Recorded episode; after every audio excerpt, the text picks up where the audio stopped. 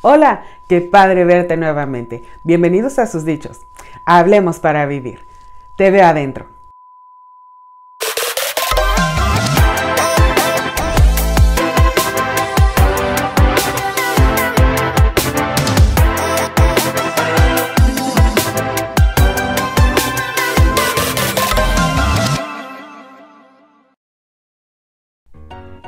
El dicho del cual vamos a estar hablando hoy es, amor con amor se paga.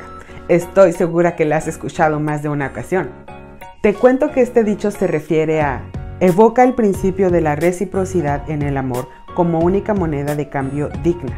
En pocas palabras, no te quedes con el amor que has recibido, compártelo. Hay un dicho muy similar a este y es, favor con favor se paga, pero de ese vamos a estar hablando luego.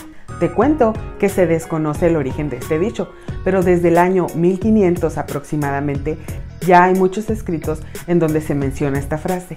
En México, en los años 1900, el mismísimo cantante Jorge Negrete y Pedro Vargas interpretaron una canción con este título.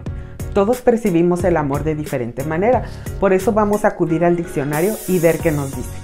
Sentimiento de afecto universal que se tiene hacia otros y siempre encuentra su sentido de expresión.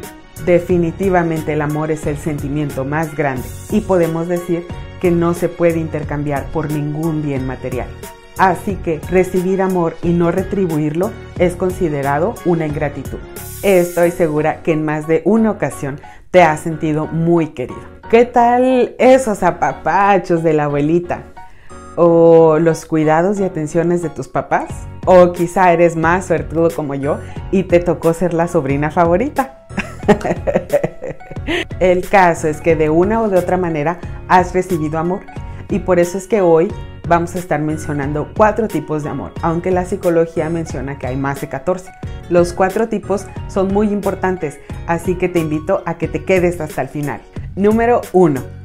El amor eros. Te cuento que este amor es el más carnal de todos. De aquí viene la palabra erótico. Está muy relacionado con todo lo sensual y lo sexual. Es considerado un amor egocéntrico, basado en sí mismo, y su beneficio siempre será respecto de los atributos de terceros. Asimismo, es considerado el amor más frágil, pues así como llega de rápido, así de rápido se va. Número 2. Amor filial. Este es el amor entre amigos el amor fraternal, pero este amor es un poco condicional, pues lo entregas a aquellas personas que también te entregan algo. Se considera que este amor es 50-50, porque lo mismo que das es lo mismo que esperas recibir. Y regularmente solamente lo sientes con aquel grupo de personas que tienen algo común contigo.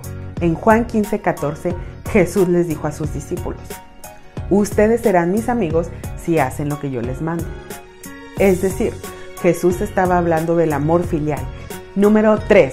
Amor storge. Este amor es el que viene como un afecto natural. Es el amor que ya viene de cajón cuando una persona es mamá o papá. Es un amor que no necesita ni esfuerzo ni mucha dedicación, pues es un amor que ya viene de manera natural.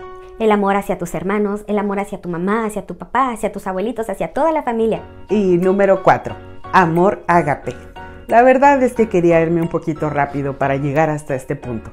El amor ágape solamente una sola persona lo puede ejecutar y es Dios, pues Dios es amor. Amor ágape significa amor eterno, amor incondicional, amor inmerecido. Este amor es el que encontramos en 2 de Corintios 13 y nos dice que es bondadoso, es paciente, no busca lo suyo, no se irrita, no es envidioso, se agrada en la verdad y en la justicia todo lo sufre, todo lo espera, todo lo soporta, nunca deja de ser. Con todos estos atributos se describe a un Dios de amor. Estamos en esos días en donde qué rico estás comiendo capirotada, qué tal un cóctel de camarones o ese rico pescadito frito. Quizá te has reunido con tu familia para celebrar y comer todos esos ricos platillos. Y está bien, qué padre que puedas tener esa oportunidad. Todos esos platillos es algo que regularmente se come en estas fechas donde se celebra la Pascua. Así que inmediatamente al pensar en Pascua, quizá piensas en capirotada como yo. No es cierto. La Pascua es algo mucho más serio que eso. De seguro que tú has escuchado la historia de la muerte, crucifixión y resurrección de Jesús. Quizá en alguna película, quizá en una canción de niños, quizá alguien te lo contó. Lo cierto es que de alguna u otra manera has escuchado de ella. Por otro lado, si no lo has escuchado o leído, lo puedes encontrar en la Biblia directamente en alguno de los evangelios como Mateo, Marcos, Lucas o Juan. Ahorita que mencionamos los cuatro tipos de amor, quizá te identificaste en alguno. Yo te hago la pregunta, ¿de qué manera reaccionas ante saber que Jesús hizo un gran sacrificio por ti y dio su vida en rescate por ti. Tener el conocimiento de todo lo que Él sufrió y pasó en el monte del Calvario, los días que estuvo muerto, el día que resucitó, quiénes fueron las primeras personas que se dieron cuenta de la resurrección. Todo eso está muy bien. Qué bueno que tengamos el conocimiento, pero amor con amor se paga. ¿Cuál es la reacción que tú y yo tenemos ante tan grande muestra de amor? Recordemos el concepto del inicio. Cuando no se retribuye el amor recibido, es considerado ingratitud. Creer en Dios no es lo mismo que amarle. Juan 14, 21 nos dice, el que tiene mis mandamientos y los guarda, ese es el que me ama. Y el que me ama será amado por mi Padre. Y yo lo amaré y me manifestaré en él. Hay muchas personas que tienen mucho conocimiento de Dios. Podrían estar dando clases, podrían estar en las iglesias sirviendo, pero su corazón está alejado de él. Lo que Dios desea es que antes de tener un conocimiento teórico, nos acerquemos a Él con la intención de obedecerle y amarle. Te cuento que Pascua viene de la palabra hebrea Pesach y Pesach significa pasar sobre. Los israelitas en el Antiguo Testamento celebraban algo así como la independencia, pues celebraban su salida de Egipto, cuando pasaron de la esclavitud a la libertad por el medio del mar rojo. Ahora Jesús es el medio para pasar de la muerte espiritual a la vida eterna y Él es nuestro pesaje.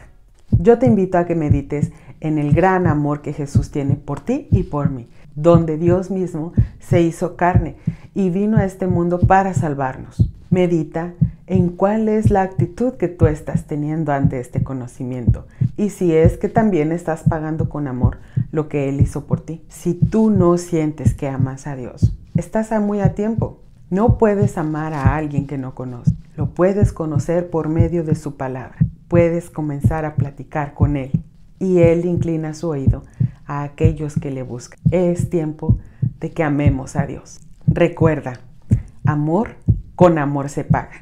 Muchas gracias por haber platicado conmigo. Fue un gran gusto que te hayas quedado hasta este punto.